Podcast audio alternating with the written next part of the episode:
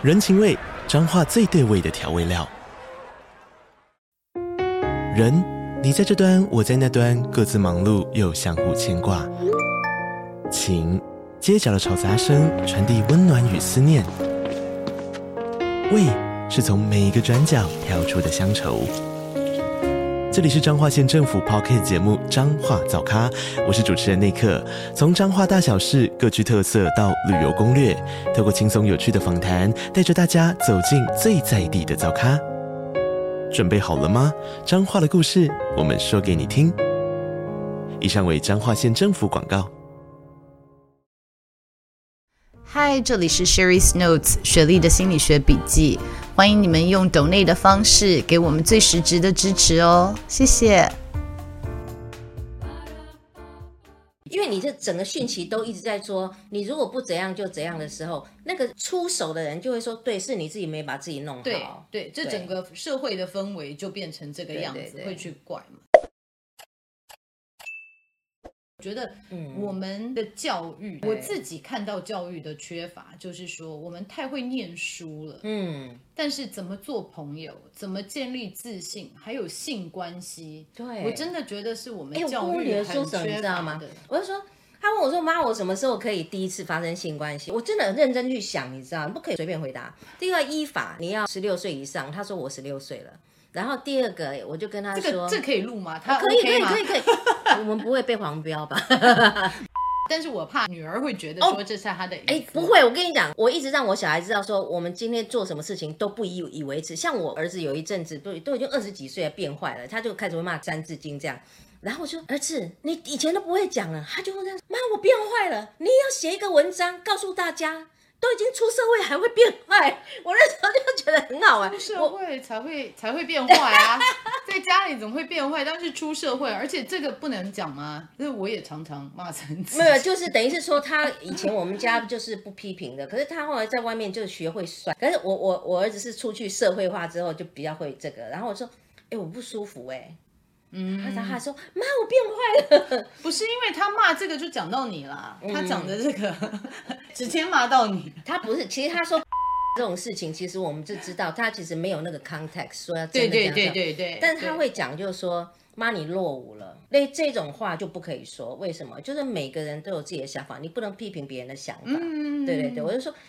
你可以说你的想法，你不用说我的想法落伍。哎，这是一个很棒的对话嘛？对对对对，因为我每次骂 妈都说不要再骂我，为什么要讲到我？哎，是因为我们后来有去研究，到底 他是真的要侮辱你母亲吗？还是他这是一个口头禅？嗯，那如果比较是口头禅，那个就不是一个骚扰。对，觉得这是要这样，这是一个口头禅吧？要看 context。对啊，因为其实中文、英文都有，但是中文是在讲说对你的母亲嘛，但是英文就是 you，right？就是我直接针对你，但是当然这并不是真的想要。对对对对，反而是我更讨厌你，我才。不过我觉得讲脏话这件事情呢，我自己啦。觉得到一个年纪，因为我自己嘴巴也不是这么干净，但我觉得讲脏话，它其实是一个很有 power 的感觉。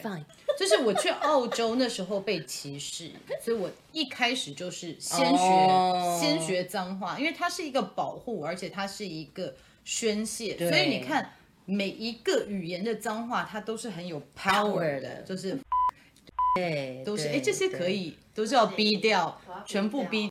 所以我的意思就是说，其实脏话它本身就是带着，就是说让你有这个动力。所以其实愤怒它这个情绪比无助能量来的高一些嘛。对对，我宁可你在愤怒，也不要你觉得啊，反正我人生就是。对对对。然后我觉得不让小孩愤怒的时候，他们很容易就沉浸到说啊，反正随便。对，就很很弱这样。哦，像我的小孩啊，就是我跟他讲说，你一定要合法。那然后接着就说你要愿意，因为。刑法里面都是，他不是讲强暴，他讲的比较是刑法讲的是说妨碍性自主。是，那所以他是整个性生活的一个精神，就是我要愿意。我们做大人要怎么教小孩性生活？你不能说哦，有一天要结婚，然后忽然教他，那不是很恐怖吗？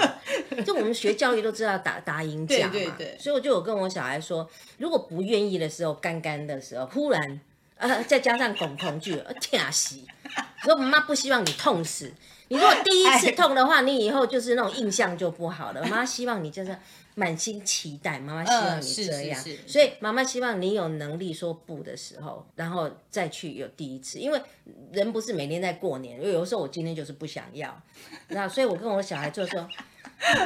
哎，如果人家骚扰他，他一时脑袋宕机的时候，他至少因为我常常跟他讲，他脑袋已经有这个东西，他就会跟他说我不舒服这样。对对，我觉得这个有讲有差了哈。有有，我觉得这个就是之前录了一个未来的历史，就是说我们有如果有练习，如果有教，当你亲近的人，就说你觉得完全无害的人对你有一些侵犯，有的时候是亲戚，有的时候是爸妈的好朋友，有的时候是老师。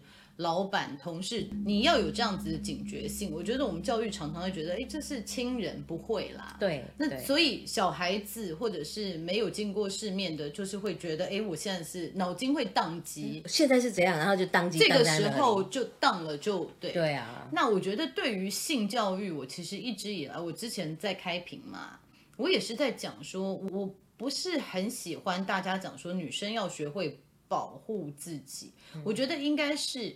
大家都要学习保护自己，因为不只是女性，但是我们常常在教说女生一定要保护自己的时候，似乎感觉女生是没有性欲的。嗯，那我觉得这对台湾的女孩子来说，这是一个很不公平的，因为当你自己有性欲的时候，你就会觉得，哎，我是什么样子的女生？我是我是不是不好的女生？对，我想要的话，我就是不好的样。对，但是其实女生也可以有欲望，对啊，对啊，这是很正常。我是专门做幼儿的性行为的研究嘛，那那我就会去采访老师啊，然后我会发现他们教的都是保护自己，然后会呃，因为小朋友他有时候小男生会从背背去剥下她的裙子，那他就说：“你看，你如果不穿裙子就不好脱了，你如果穿裤子就不能没有那么好脱。”对，呃，然后我就我那时候访问的时候我就吓一跳，然后都在教小孩子说我们要保护自己，很少说我们不要去弄人家。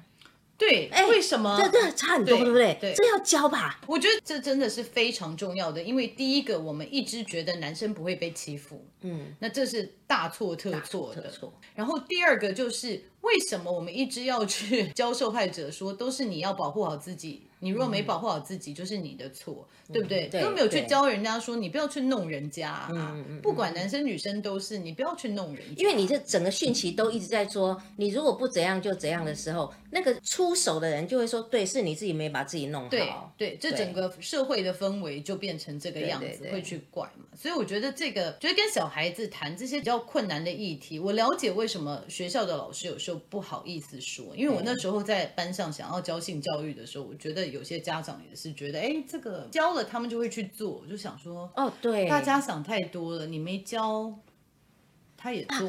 啊、我我有一次，这个台中有一个高中好棒，他把我叫去，然后就是跟全部的小孩讲，然后哇，小孩就可以问我任何问题，老师，你第一次性经验是什么时候啊？什么都可以问，他们都可以问。然后讲完之后呢，我就说，来，大家回答我。几岁的时候才可以？然后他们就说啊，十六岁以上这样子。然后我就说，来，再来回答我，要第一次发生关系，要看着对方的眼睛说什么？他说，你愿意吗？因为这一点真的很难，啊、真的。对方如果没有 consent，如果没有同意，为什么？因为我们在办案子的时候，我们都说，你有问过他可以吗？说。这种事情要问吗？嗯嗯，拍谁哈？我们问案子的时候，第一个就他有说好吗？哎，我觉得这是必须要训练。对啊，对。我们在教孩子性教育的时候，一定要加考题，然后最后的讨论哈啊，然后这啊，啊老师，可是我想要啊，我现在那你十四岁的时候，人家以前是十四岁的时候就已经在当爸爸妈妈。我们现在哦，我们这很想要呢。他们讲的很直，我说让你去买飞机杯啊，你可以做，有有很多办法呀。呃、就是说你不要去弄真人就可以了，这样子。对，对我觉得这真的是最起码，我们希望就是说家长可以让小孩有这样子讨论的空间、对话的空间。对啊，对啊。因为你一开始就说不行。你一定要长大才可以的时候，小孩也不想要跟你开启的对话空间。然后我觉得这个 guilt 就是罪恶感，就是我对于性有渴望，或我喜欢，嗯、或者是我做了什么，我会不会觉得我是一个不好的人？我觉得这个也是觉得是很重要的观念。就算减肥好了，你也不希望说你吃的东西什么好有罪恶感。你可不可以就是说不要有计划性的，然后吃的时候就好好吃嘛，对不对？真的，哦、真的没错，其实这都是人的基础欲望。对啊，真的，对不对？吃东西，人之大欲啊，真的没有错。因为我觉得，对于现在的教育体系。或者是因为我也去大学演讲，我常常会很想要，希望我们的教育有一些不是改革，就是可以多做一些提醒。嗯嗯嗯。那我觉得，可是这个体系很难去改变它。对，就我们还是念书为主的一个教育体系，所以我觉得有的时候不喜欢念书的孩子，其实在这里面就是就是看运气，看家长的接受度，对不对？就是比较可惜，因为其实很多不爱念书的小孩子是非常。非常有才华的，对啊，我就在我们的体系就比较没有被看到。嗯、对我有时候我们就觉得说，哎，小孩子是他玩那个东西，我没有兴趣。哎，你是没有问，你你问，哎，真的蛮蛮好玩。对，我每次看他听他 NBA，我根本不会打球，我更不是运动咖。他讲给我听的时候，我都觉得很好玩嘞。我觉得其实我们真的自己家长要多一些学习啦。对、啊，因为其实。他们会觉得这么有兴趣，他一定是有对呀、啊，他不是笨蛋，他是你生的呢。对，对呀、啊，就是你真的去了解以后，所有的东西其实都比你想象的更深奥，对，对，对，对，然后更有这些更更有意思。只是我们有时候看一看说啊，我对这个没兴趣就算了，嗯，就有点贬低小孩。哎，那我们会去听我们的同温层的人讲说，告诉你那个很危险，什么什么之类，你马去听听看他们那一层在讲什么，对对对对资料收集一下，然后看他再来怎么处理这样子。嗯嗯嗯，我觉得真的是我们很多理念很像，可是老实说，真的是在身边的家长有时候不一定都是完全同意的。对了对了，就是这样子的，好像太西方思想，我觉得好像太开放了。嗯、所以其实我我觉得也是大家都在学习啦，因为。我们教出来的孩子，他可能比较有自主性或者什么，嗯、他在同才之间，或者是老师怎么看他，老师也不一定对他们这样子的孩子有特别友善啦。我觉得。对对对对对，因为我我的儿子他在以前在念那个魁北克的时候是法语学校，我根本不会法语，然后。嗯他就是很有自己的想法，你不要看哦，法语系的人哦，教小孩很凶的。然后呢，小孩就叫说，老师说要跟你说话，然后我去我会不会讲法文，那之后就请他翻译。然后老师就很生气，要讲一大堆，讲讲讲讲之后呢，然后我说老师说什么？他说他说我很骄傲。我说就这样吗？他讲很多哎，他说他就是说我很骄傲，他不讲我也没办法。可以，你就可以看出来说，其实很有自己意见的孩子，如果他没有用一个好的技巧去表达他要什么，或者他的意见的时候。他说：“那我就是觉得你古板啊，或者是什么？或者说我觉得你不公平，那老师就被刺到了。所以有没有办法用一个另外别的方式来表达？我觉得老师你处处理这个方式，我觉得怎样，而不是说你不公平嘛？对对对对对，我觉得要教小孩子是他们沟通跟表达的方式，可是常常我们看到他的行为不符合我们的刻板印象的时候。”我们想要他改的是他的整个人处处理的方式，对处理的方式，说你这个小孩你骄傲，或者是你你这样子不好，嗯、而不是说 OK，你是表达的方式会触发人家的情绪，你的思考逻辑并没有不对，对对对啊，所以其实我觉得我们今天聊这么多，很多其实是在想说，小孩有各种不同的个性，对不对？对就是说，作为一个家长，你很难有一个 SOP 说小孩子一定要怎么教。对，可是就是尊重他们。其实老师在里面有讲一个啊，就是说，呃，勒住自己的嘴是很重要的，嗯、对不对？因为其实你看着他可能要摔跤，或者是你看着他，你就是他做一些你可能不同意的事情，可是就管好自己的嘴。那我有一点想要请教老师，因为我常常也是在讲说，我要管好自己的嘴。嗯嗯可是情绪比较敏感的孩子，他其实知道你在忍住哦，他其实知道你是在带着批判的，只是你不说而已，就是你假装说 OK，你去吧，嗯，但是你的一切就是他还是可以感受得到，所以我就想要请教老师，在这个过程中。就是有没有碰过这样子的状况？那这这这样子的状况你怎么调整？我有发现，我们大家都希望就是说亲子之间永远没有冲突，所以说你你搞得我不舒服，对不对？我就我就是很不爽。我儿子以前小时候啦，很小的时候，他有一次就是他不小心，反正就是去参加喜宴，然后就喝醉了，像小学五年级，我都气到这样子，然后他就他在他说妈妈妈妈我很难受，然后我就跟。好想骂他，然后我就在开车，他他就他即使很不舒服，他说：“妈妈你在生气吗？”我说：“对，你知道我不知道这样我会喝这样吗？”我说：“我知道。”他说：“那你为什么要生气？”我现在就是要生气，没办法，我三十分钟后跟你说话。嗯，所以我生气，那我总不能说我就假装都没事啊。以后他老婆生气。怎么办？所以我还是要让他知道，人就是有生气的时候，我最多我只能做到不要说话而已。嗯，那就跟他说，我三十分钟后我再跟你说话，这样子。嗯、对对，所以我觉得这是一个方式啦，就是我们还是要接受自己有情绪，因为爸妈真的不是完整的人。如果各位就是哦，完整的人，完整的人一定要有情绪，不要假装没有，会生病，会生病。没错没错，就是说我们也不是说可以看透一切。就是真的自己还是有自己的情绪。对啊，他他那句话跟我讲说：“妈，你知不知道？我不知道喝的那个酒会这样。”对，理性上知道啊。然后老老娘就气呀。对啊，还是还是生气。对 对，我就气呀。那我觉得这个很棒，就是真的还是要看到自己有情绪。延续到我们下一个议题，就是离婚。哦哦哦。因为我觉得很多的家长会觉得小孩还小。嗯。那不要让他看到我们吵架，不要让他们看到不好的那一面，或者是不要看让他们看到妈妈在难受，妈妈有不好的情绪。那但是刚老师就讲说，情绪它是必须要存在的，对，而且它压抑对身体，其实对整个团体都不好。嗯，因为你觉得别人看不到，但是大家不是白痴，尤其是。比较敏感的孩子，对，你不讲，他其实感受更，对，你知道吗？他会读，而且我觉得他自己身体有这样子的压力，对，就是当这个状态很不好的时候，所以其实我觉得很多家长很傻，就觉得说我没有说，我都不敢跟我小孩讲，他们其实不知道。我告诉你，孩子真的他们可以感受得到，对，所以那就拉回来离婚这个议题了，嗯，因为其实我身边的朋友有些人离婚，或者是有些人在考虑这件事情啊，嗯，其实。我是站在说，知道我们华人、亚洲人其实就是比较重视，好像家庭这个和谐啦，对对对，就是劝和不劝离嘛。对对对。但是我一直觉得，如果你在一段关系里面很痛苦的时候，嗯、那不止你痛苦，你身边其他人都会痛苦，包含你的孩子。就算你的孩子说我不想要我爸妈离婚，嗯嗯，可是我觉得就像一个人在不好的关系、暴力关系里面，就算现在的不好，你也会担心失去，因为你不知道你，你已经算是一个，你已经在那种平衡的状态了。就算不好，也好像也好歹有一个，对对对对对。但是我觉得很多人会觉得说，这关系不好，可是我如果没有这个关系，我会不会没有找不到更好的人，啊、或者对对对对。那我觉得。叫父母不要离婚也是这样，因为你没有办法想象，就说父母不在一起是不是更可怕？接下来不知道要发生什么事这样。但是我自己父母离婚，嗯，那我看到我父母的发展，就是离婚之后，我觉得他们两个都更好，更好。当然，两个都有经历过谷底，然后再开始探索，因为离婚的过程是痛苦的。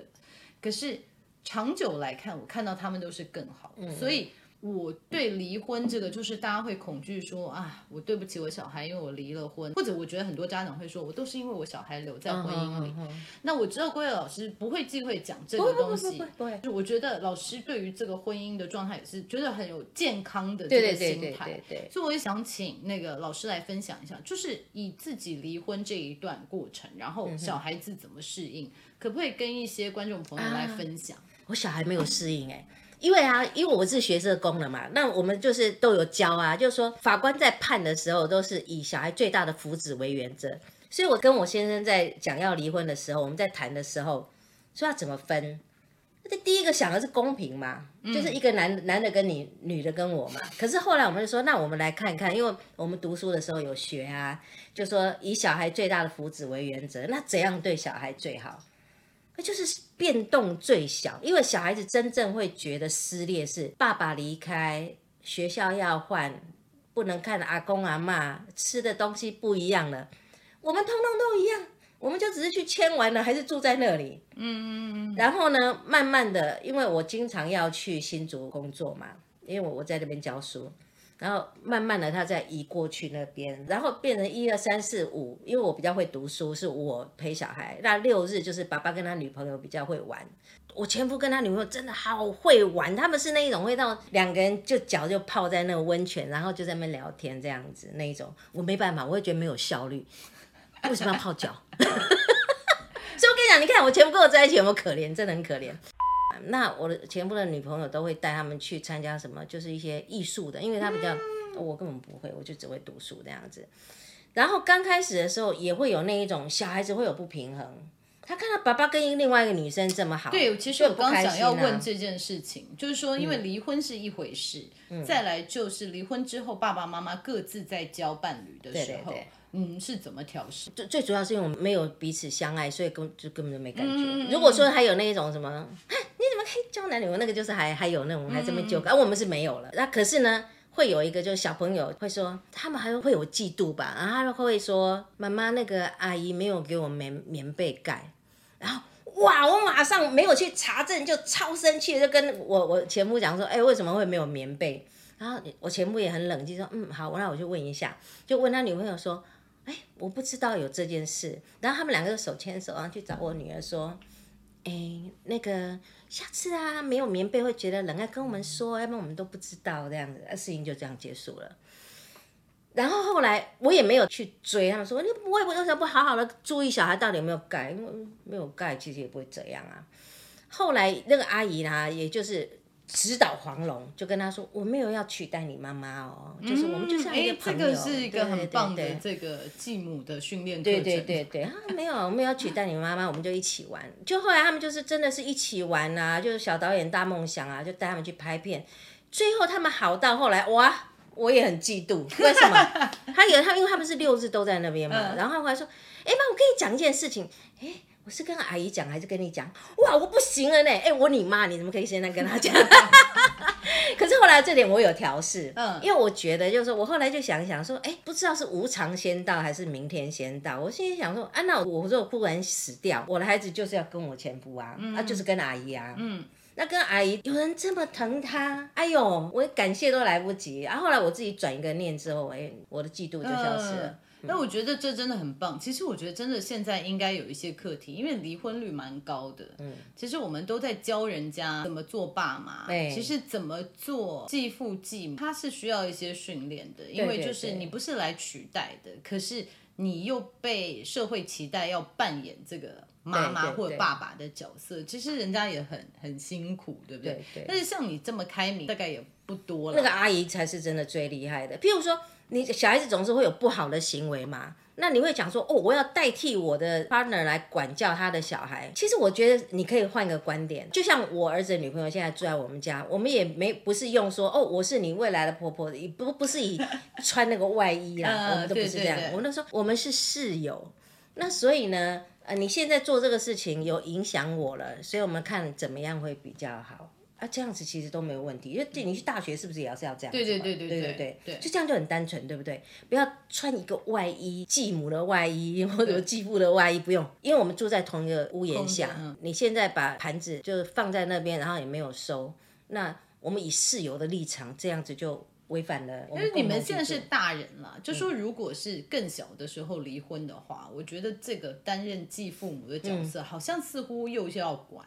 哦，对不对？但是又要找到这个界限，因为你一管人家说你又不是我妈，你又不是我爸，对，不对？其实也是相对的。哎，这句话你看哈、哦，像小学三年级便当没有拿出来，我说，哎，你便当要拿出来哦，要不然会臭掉啊，明天就没有便当可以带。你又不是我妈，你凭什么管我？你就说。哎，可是我们是室友啊！啊，你如果不拿出来，然后明天等一下你没有带，我又舍舍不得你饿肚子，我就要送，所以有影响到我哎。嗯，所以我一向都不会不好意思跟小孩讲说，你已经影响到我睡觉了。对对。然后他会发现，重点不在他做错，而是人家的权益被受损了。哎，他们都其实蛮尊重，大家都是人。你如果说我错，我就生气；你说我影响到你，对不起。所以这就是一个非常 T 的管教的方式，啊嗯、因为 F 倾向的会比较说，你这样子让妈妈好担心。嗯、就我在看到老师书里面说，担心是一种感觉，这个就是。你担心关我屁事，对。可是我坐这边实际影响到你的生活，那对、嗯、我是觉得 T 的小孩是这样想的啦，不要说 其他人。那我觉得 T 的父母也是说，那与其告诉你我会担心，我会难过，就是告诉你怎么影响到我的生活嘛。对对对，这是一个比较实际的沟通方式。嗯，但我觉得很好玩了。我现在也是因为 MBTI 在看各种不同的爸妈怎么扮演他们的角色，嗯，然后我也看到说不同的性格。格的父母，然后碰到不同性格的孩子，因为其实真的没有一个 SOP，真的，因为每个小孩的需求不一样，每个爸妈的表达方式也不一样。但是我刚拉回来讲离婚这个议题哦，就是说我看到一个很棒，就是老师自己有很觉察到自己的情绪，嗯，然后在这个界限上面，就是感看到的非常清楚。嗯，因为我觉得孩子们其实就是父母的镜子。哎，今天如果你很讨厌阿姨，对，或者是很讨厌前夫的时候，我觉得这段关系就是没有办法这么和平啦。对，那如果说对他们抱着尊重跟欣赏，相对的孩子马上就会随着你开始欣赏他们。对对对对对。但是我觉得这个阿姨也真的是，这个阿姨真的是很好。对，不是因为如果说我是那个阿姨，你过来说我没有帮你盖被，就说哎，怎么会冤枉我？好像一副我要欺负你的样子。可是我觉得他也是，你们都是一个。很稳定、很理性，就是很棒，就是可以给大家看，说离婚之后可以这么美好。我觉得那个魔咒就是以孩子最大的福祉为原则。对，你现在到底是在病牙功力，他是坏人，我是好人，还是说？我怎样做可以达到孩子最大福祉？如果我跟他对着干，你以后我的孩子以后就没好日子过啊！我干嘛要这样？而且我觉得孩子很可怜，就是说在妈妈面前会讲说，我也不喜欢那个阿姨；哦、在阿姨面前会说，我妈其实也对不对？就是他必须要在这个夹缝中求生存、嗯、那其实拉回最后一个问题，我觉得老师让我看到一点，就是说。当父母自己的需求，就是当一个妈妈自己的需求是有被满足的时候，我们对于小孩子比较没有这么多投射。对，就说对你说，你应该要过出我的期待，因为我在书里面有看到说怎么帮小孩设定目标这件事情，哦、就是说很多家长会告诉我说，我小孩不懂啊，他才高中，哦、他怎么知道他以后要念什么？对，这个是我要帮他分析，我帮他选，就是说。会可以收回对小孩这些莫名的期待，感觉是因为自己都把 energy 放在照顾，就是满足自己上面，对不对？譬如说，我有发现我有违和感的时候。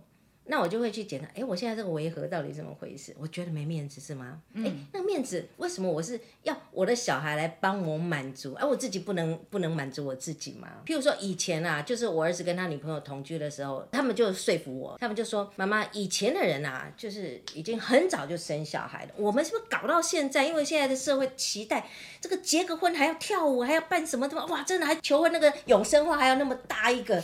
他说：“我们真的结不起婚呐、啊。”嗯，他就说：“可是我们又相爱，你宁可我们去外面开宾馆嘛？这样子就好像有道理。”他说：“而且你不要把我们想的这么色，我们也不是为了，我们是希望能够更共同生活，啊、共同照顾。啊啊”他们真的有说服我呢，对不对？跟 T 倾向的妈妈就是你好好用你的理智来跟你妈对话，对就是你只要说服得了她，她就可以接受，对不对？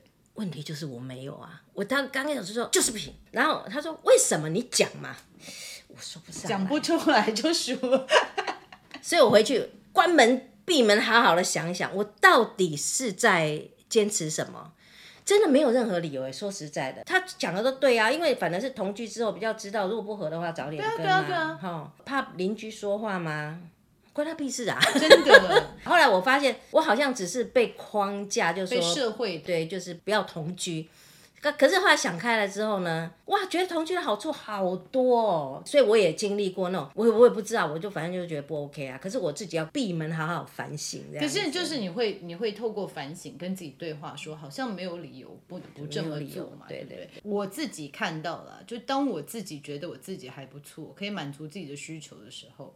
好像比较不会觉得说，哎，小孩一定要怎么样怎么样，对不对？就是可以放松，应该就是讲说没有那种纠缠的啦。对，就没有纠缠。你要来完成我觉得对的事情，嗯，比如同居是不对的，对，那你要来完成，嗯，没有没有没有，我不能接受那是我家的事情，那你有权利去做你想做的事，这样子。所以我觉得这本书很棒，我觉得这本书它教的就是我们父母应该是首先先放过自己。嗯，放过自己以后，你就可以放过孩子。对，我觉得放不下孩子的，很多时候是放不过自己，不管是未完成的期待，还是说延续自己原本的样貌。比如说我哪里毕业，我小孩一定要也是哪里毕业，嗯，或者是我没有念到这里，所以我小孩子一定要念到那里。我觉得这些都是一些纠缠，最终好像就是放下自己。对，放过自己，接受自己。我连我凭良心讲哦，这孩子只是从你身体生出来，他后来在小学碰到什么你也不知道，他碰到国中的时候碰到谁你也不知道，他其实他的完全已经 out of control，就是他已经他是另外一个人。你怎么可能期待他照你的？像我的两个小孩又是不同的个体，所以怎么可能？你想一想，你所以你要别人依照你的意思，那是真的是给自己砸拿石头砸脚。真的，我觉得每个妈妈、嗯、每个爸爸，我就请大家记得，你自己的人生哈，都已经很多事情要管，我连自己都管不住自己，真的，就自己的事都这么多了，小孩。一定要相信，就是说他有他的生存法则、生命力。对啊，对对一定有的。对，我们都这样走过来了。那你生的，对你生的，所以他一定会好好的。就有些爸妈说，就是因为我生的，是吧？没有，我觉得真的是这样了。我觉得这本书是一个很好的提醒。有些爸妈其实已经知道了，可是可能可以需要，对于有些父母来说，这可能是很新的概念。对，对对。可是我觉得不管怎么样，尤其是如果在跟孩子沟通的时候，发现有一些阻力，或者是觉得会卡住，来好好看一下这一本。读懂孩子内心话。那今天谢谢谢谢老师可以来到我们频道，聊聊好愉快哦。呃，对，很开心很开心。那我们下次见喽，拜拜。